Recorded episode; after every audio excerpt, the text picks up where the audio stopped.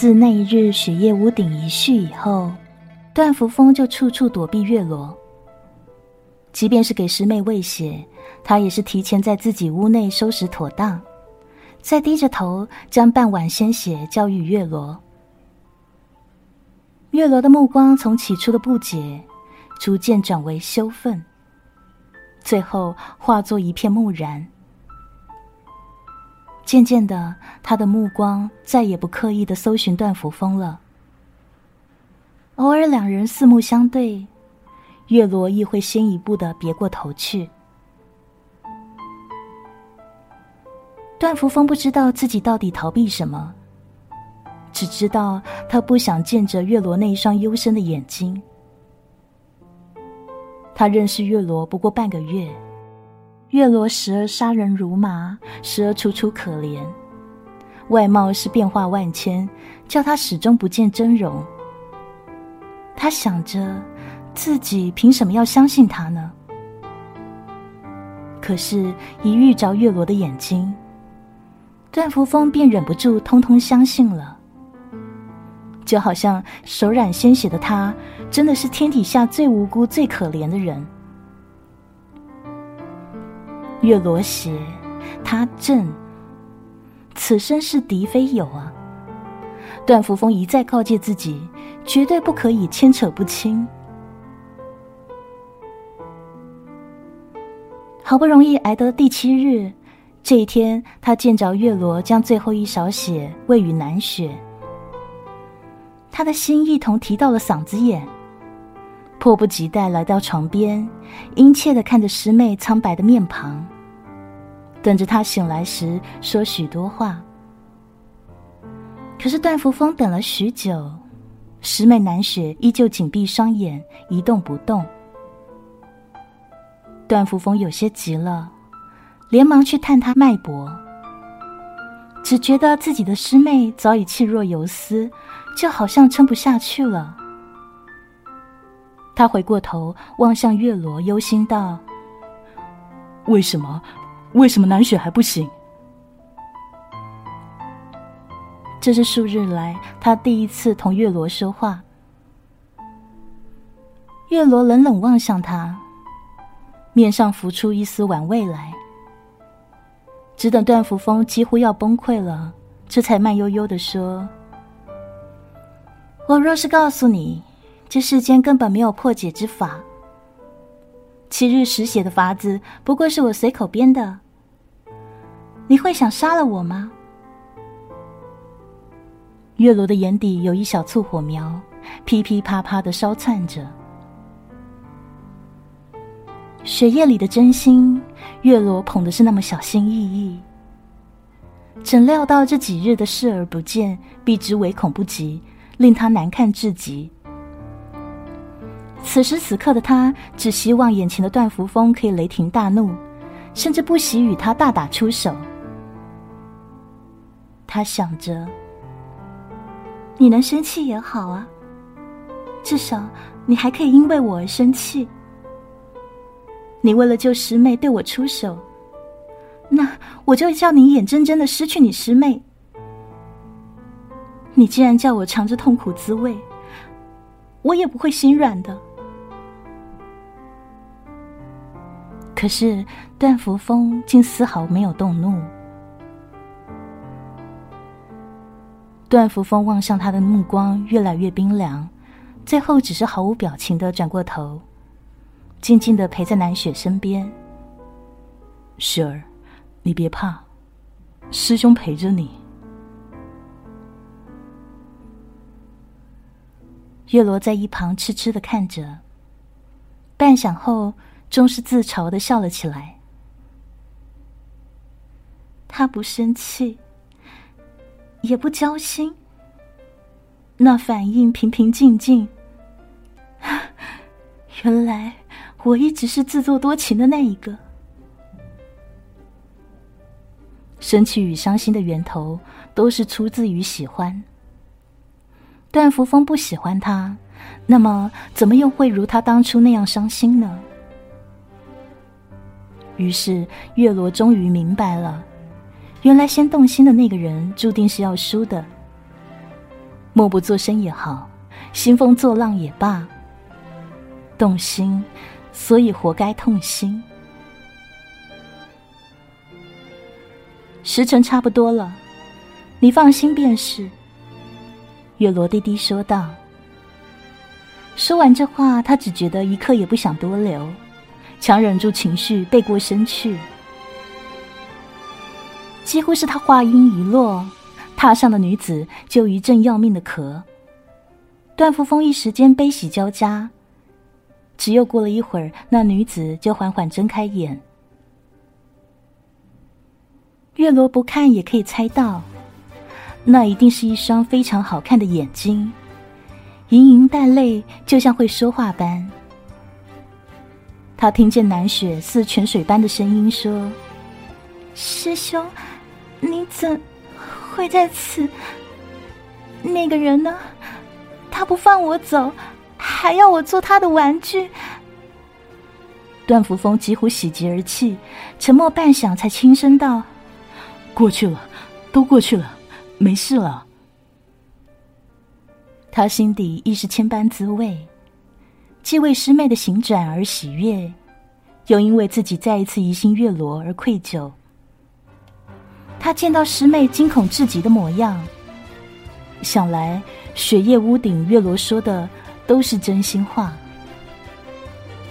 他想转身对月罗说声对不起，也说声谢谢，可是那三个字却卡在喉咙眼，怎么都说不出来了。倒是月罗先开口说：“我累了，你好好陪你师妹吧。”南雪不知情，眨巴着好奇的眼睛道：“师兄，这位小兄弟是？”月罗身着店小二的打扮，难怪南雪会瞧错。段福峰一愣，不知该如何解释。月罗见他尴尬，冷笑着出声说：“我谁也不是，无依无靠，所以无牵无挂。”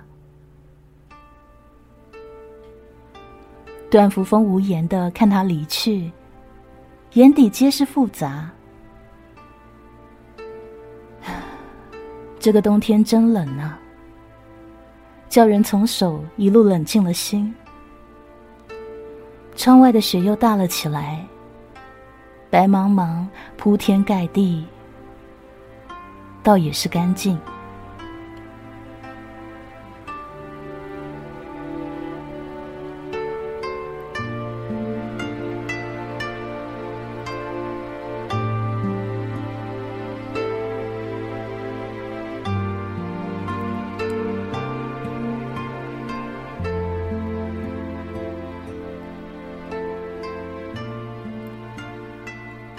白雪素，红梅烈。段福峰独自立于庭中，听到身后传来动静，转身见是师妹南雪。他皱皱眉头，目光中稍有责备：“师妹，小心受了风寒。”南雪的面色依旧苍白，此刻她抿唇摇摇头，然后柔声道：“师兄。”你心里不快活，我怎能睡得踏实呢？段福峰不说话，出神的望着枝头一朵新冒出的红梅来。这几天他只觉得心中空落落的，想来或许是太冷的缘故吧。师兄，我见过那个人的，实在是可怕至极。后来听师兄说了来龙去脉，那月罗姑娘真的是命苦之人。南雪面带不忍，望下段福峰，随后说：“月罗姑娘的过往，任何人听了都会由衷怜惜的。师兄，你素来心善，为什么对她反而是冷漠疏远呢？”段福峰摇了摇头。心里亦是茫然。许多次，他望见月罗小小的身影，心中的矛盾就愈发强烈。师兄，你还记得吗？小时候的你喜欢吃蛋酥，却宁愿被叫花子抢去也不还手。等你大些了，你喜欢一只雀儿，却宁愿见它飞远也不去追捕。你就是这样子的，越是喜欢，越不敢靠近。对月落姑娘也是。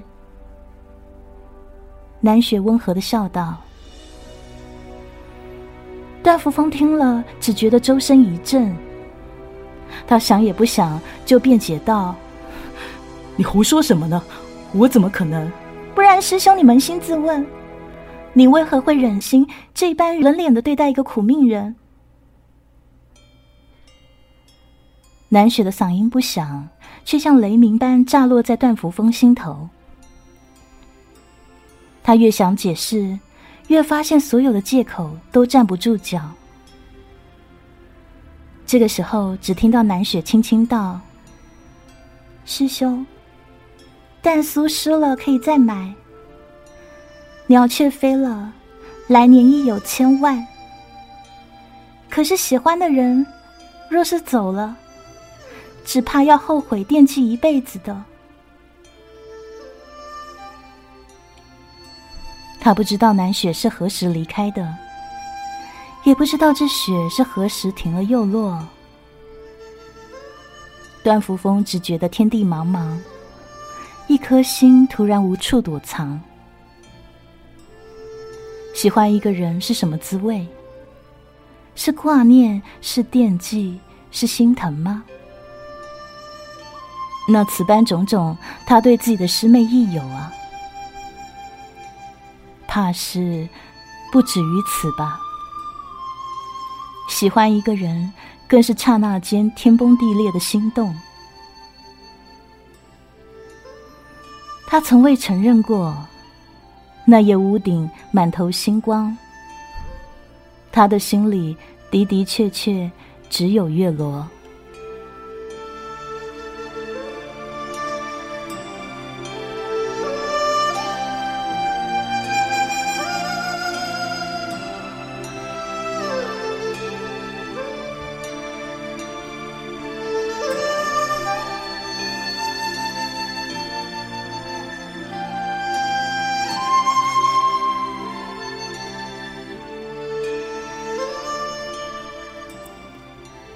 树梢挂着还没有消融的雪，一缕暖阳刺破层云，金灿灿的落在一地白雪上。段福风听见自己的心跳一阵一阵，就好像整座山都跟着晃动了。远远的，他就看到那半明半暗的交界处立着一团小小的身影，裹着一袭银狐白裘。果真如荒山灵狐一般，耳畔又想起之前南雪说过的话：“我替师兄约了月落姑娘，就在客栈后面的北山上。师兄，你莫再逃避了。人这一生，许多错过是没有办法挽回的。”段福峰的心一阵一阵，直到那团小身影转过身来。他的心跳亦随之停住。月罗依旧是小二打扮，只是一双眼透过粗野皮囊，在这山顶稀薄的空气中熠熠生辉。见他来了，月罗眼底闪过一丝惊慌。我有话同你说。段福峰无来由的开始结巴，月罗的面色是一片灰白，紧咬下唇不作声。见他如此，段福峰是愈发紧张，只觉得周遭越来越冷，空气愈发稀薄，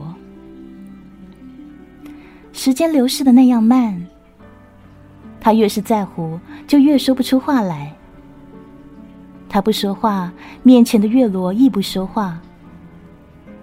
自相识以来，两人是多少次这般相顾无言。只是这一次又与从前不同了。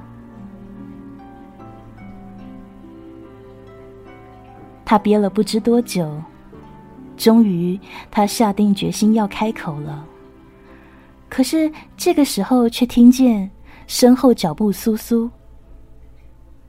他还没有来得及回过头，就瞧见月罗一张小脸瞬间血色顿失。小月儿，玩够了就可以回家了。那是一个低沉的男音，琥珀般剔透，好听。段福风回过身，他先看到的是一双眼睛，一双跟月罗一样幽深、黑白分明的眼睛。其次是满身的黑纱，就像初见月罗一般。只见那个人眼底满是笑意，盯着已然瑟瑟发抖的月罗，温柔的说：“你要是再贪玩，可是会受罚的。”段福风皱了皱眉，他的手悄悄摸向腰间佩剑，还未等他挨着剑柄，那个人的目光已冷冷扫了过来。段福峰皱了眉头，他一低头，竟发现自己的剑柄竟是何时与剑身分离，就这么孤零零的躺在雪地上。他心底大惊。这世间竟有如此快的身手！主人派了许多人来寻你，你这么任性，只怪从前太过宠你的缘故吧？那人淡淡道。月罗面色惨白，低低说：“主人觉得很好玩吗？控制别人的心智，一直来杀我。我若是死了……”主人不是失去一样珍贵的玩具了吗？那个人面色依旧平静，微笑回道：“死了便死了呗，玩具失了再做便是，总比被别人夺了去强些啊。”他这么说着，目光轻轻的扫过段扶风。段扶风想骂。可这回却是真的发不出声响，他的嗓子仿佛被一团雪给堵住了，手脚似好像被白雪团团围住，半分都使不上力。身后月罗轻声说道：“你别挣扎了，他隔空封了你的穴道了。”乖月儿啊，玩也玩够了，是时候要回家了。念到你到底是初犯，主人一定会惩罚的轻些啊。那人说话的时候，脸上始终是微笑模样。听得段福峰只觉气血上涌，却偏偏动弹不得。身后的月罗默然许久，最终是不情不愿走上前去。段福峰奈何口不能言，只能眼睁睁见着月罗逐步远去。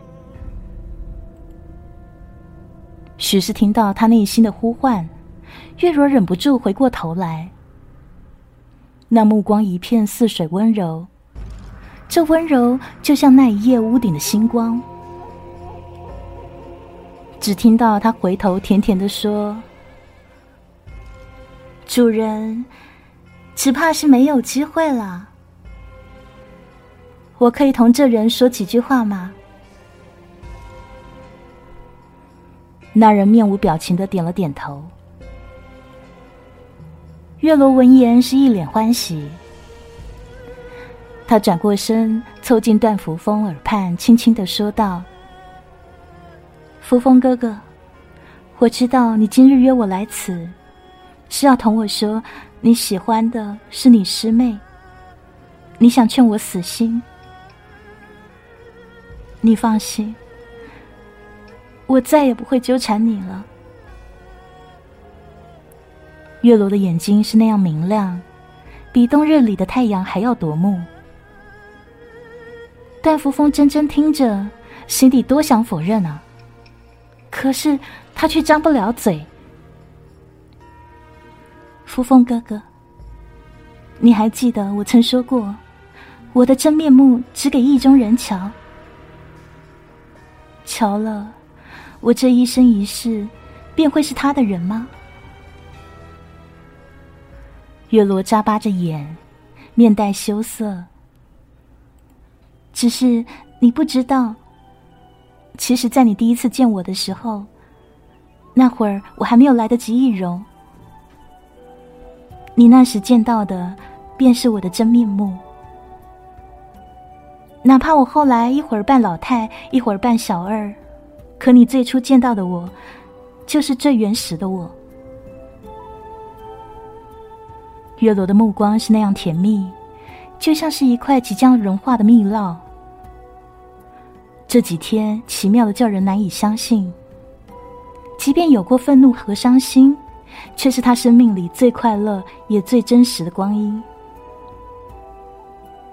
月罗时常问自己，到底喜欢段福峰什么？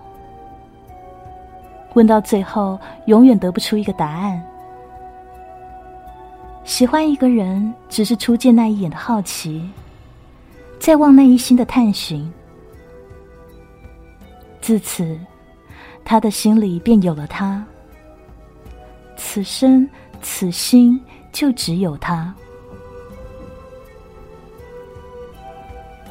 扶风哥哥，我了解主人，他不会放过你，更不可能放过我的。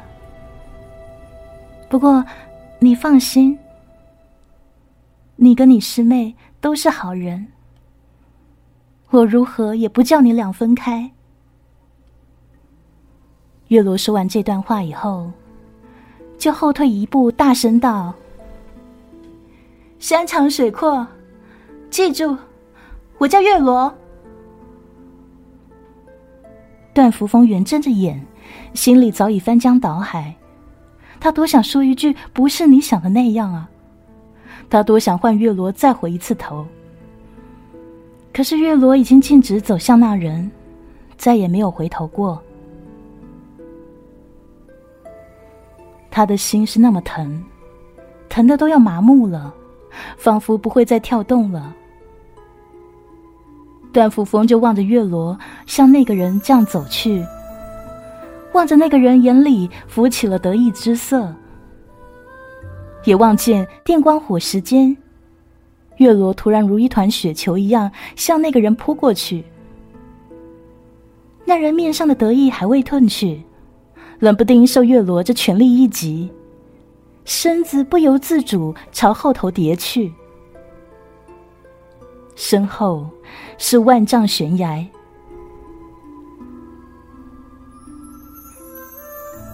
他只怕如何也想不到，亲手制作的玩具，有朝一日会拼死与自己同归于尽。再温顺的羔羊，也会反噬咬人。印象中只会撒娇哭闹的小女孩，此刻是满脸决绝的快意，眨眼已成了他的要命阎罗。银白狐球落地，露出的是一袭幽暗黑纱。活见鬼，黑月光。段福峰眼睁睁见着月罗纵身扑去。与那人一同跌落山崖，他无法动弹，悲伤突如天崩地裂。昏睡前最后的意识，是温热的泪水顺他的面颊滚落，落入茫茫雪地中，一滴，一枚窟窿眼。